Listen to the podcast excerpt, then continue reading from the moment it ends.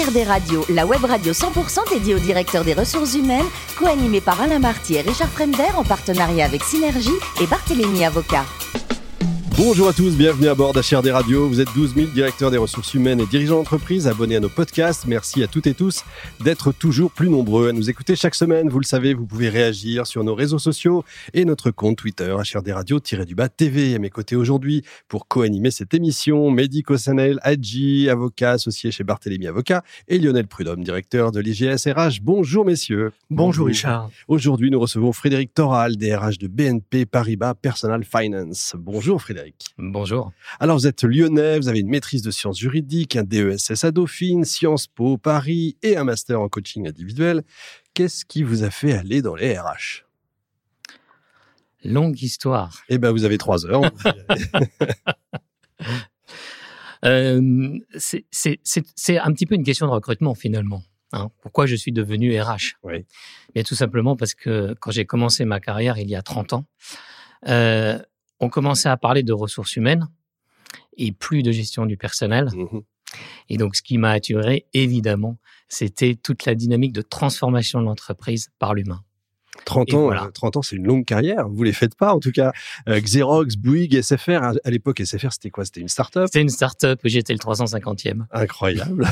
Areva, Oberture. Euh, Il y a plein d'univers comme ça, euh, différents. C'est quoi le fil rouge, le dénominateur commun de, de votre carrière? Comment vous le... Le fil rouge, c'est la transformation humaine euh, de l'entreprise. Ouais. Vous l'avez dit euh, vous-même, effectivement, j'étais dans les startups, dans les grandes entreprises, dans des entreprises euh, moyennes, des entreprises très françaises, internationales. Et finalement, euh, le sujet qu'on doit véritablement apprendre, c'est le business de l'entreprise. Mais le fil rouge, celui qui reste en commun, c'est toute la problématique humaine. Effectivement, vous avez raison. Alors, il y a 14 ans, vous entrez chez BNP Paribas. Aujourd'hui, vous êtes BNP Paribas Personal Finance, en bon français dans le texte. Euh, c'est quoi ce, ce, Personal Finance? Dites-nous un peu ce que c'est. Personal Finance, c'est euh, le nom, évidemment, le brand de, de, de l'entreprise. C'est euh, une filiale euh, de BNP Paribas, la plus grosse filiale de BNP Paribas, qui, en fait, produit l'ensemble des crédits conso en B2C et en B2B. Mmh. Donc, quelques chiffres hein, pour vous présenter l'entreprise. Je serai très court. 20 000 collaborateurs sur quatre continents. 5 milliards 200 millions de PNB. Alors, c'est l'équivalent du CA, voilà, du chiffre d'affaires.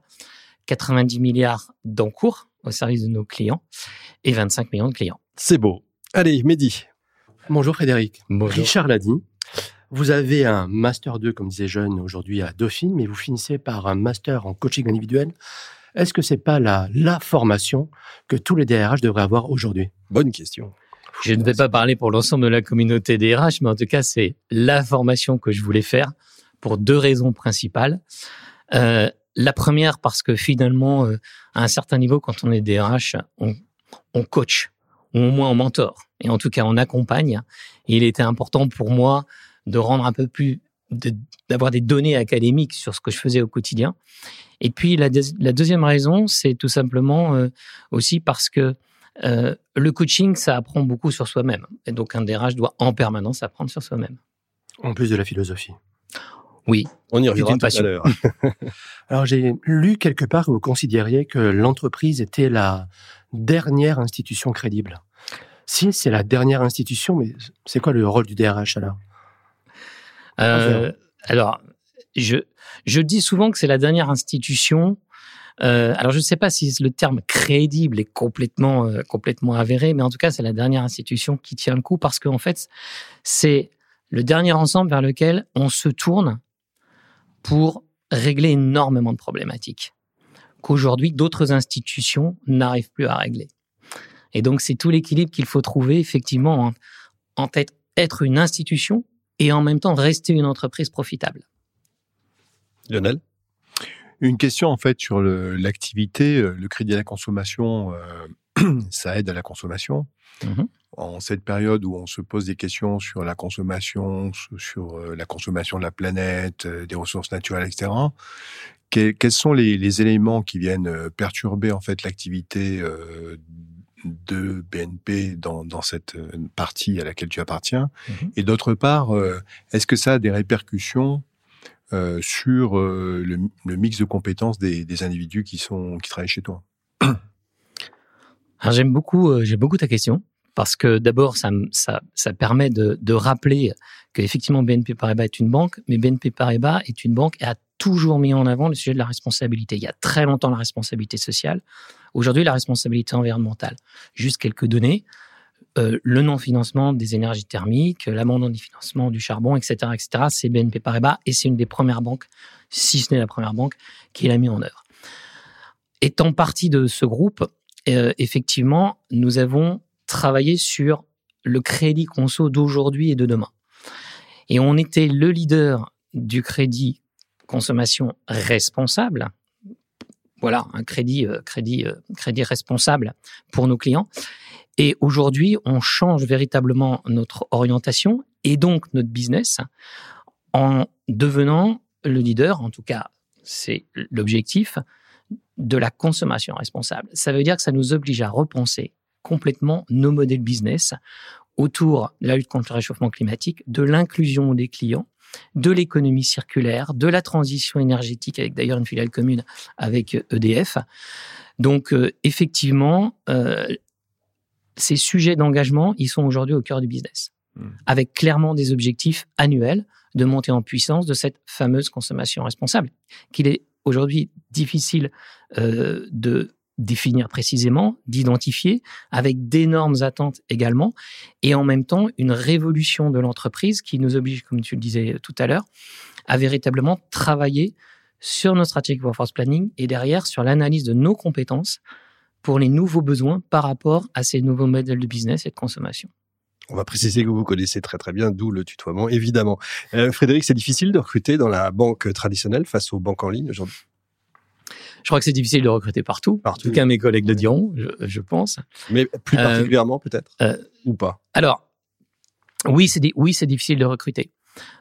néanmoins, je pense qu'on on a un atout D'abord parce que, et je crois que vous l'avez remarqué, un hein, BNP Paribas, dans ses plans de succession, va rarement chercher à l'extérieur pour euh, des postes euh, à très haut niveau. Hein. Il suffit de regarder ne serait-ce que la direction générale du groupe ou la direction générale de Personal Finance, parce que nous avons euh, véritablement un processus de People of You, de plan de succession extrêmement puissant, parce qu'on bénéficie d'abord du fait d'être un groupe international de 200 mmh. 000 personnes avec un renouvellement à la base des recrutements des jeunes en permanence. Et la mobilité. Et de la mobilité interne. Donc effectivement, c'est sans doute plus facile de le faire dans cette dimension que pour une ETI, euh, mais on y tient beaucoup. Et donc aujourd'hui, en fait, euh, ça nous aide énormément à compenser les recrutements qu'on peut pas faire, parce que le fait de retenir, de développer et de travailler sur les plans de succession, je dois dire que c'est aujourd'hui un fort atout. Ça ne veut pas dire qu'on recrute pas, et que c'est pas difficile. Mais en tout cas, ça nous permet de bien balancer.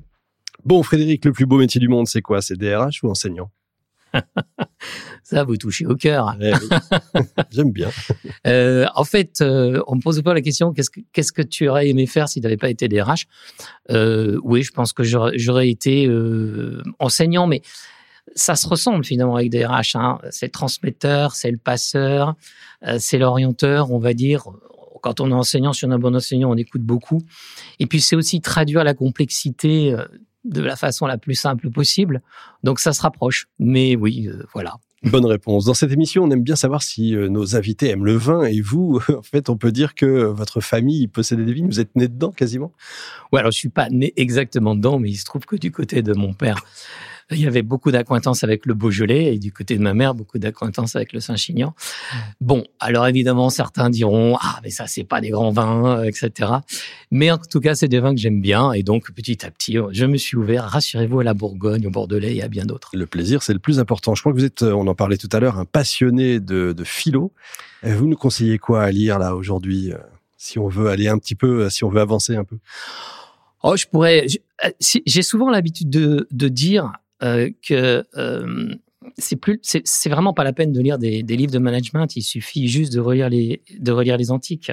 Ça suffit largement. Euh, donc j'ai un petit peu mes, mes, préférés, mais ceux que tout le monde connaît. Mais après, effectivement, il faut les lire pour de vrai. Si j'avais un dernier livre philo à recommander, ce serait le dernier Wolf sur le plaidoyer pour l'universel. Excellent choix.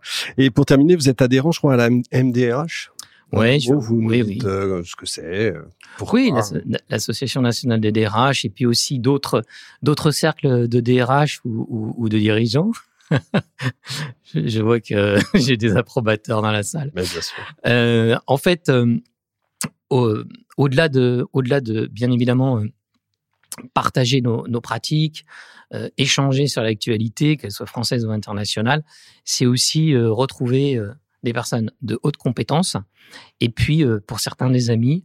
Et je trouve que c'est aussi très agréable de pouvoir échanger en off euh, sur toutes les difficultés du métier avec des gens de confiance. Effectivement. Merci beaucoup, Frédéric. Ne changez rien. Vous êtes parfait. Merci également à vous, Mehdi et Lionel. Vous êtes parfaits aussi. Fin de ce numéro d'HRD Radio. Retrouvez tous notre actualité sur nos comptes Twitter, LinkedIn et Facebook. On se donne rendez-vous jeudi prochain, 14h précise, pour une nouvelle émission. L'invité de la semaine de HRD Radio, une production B2B Radio.tv en partenariat avec Synergie et Barthélémy Avocat.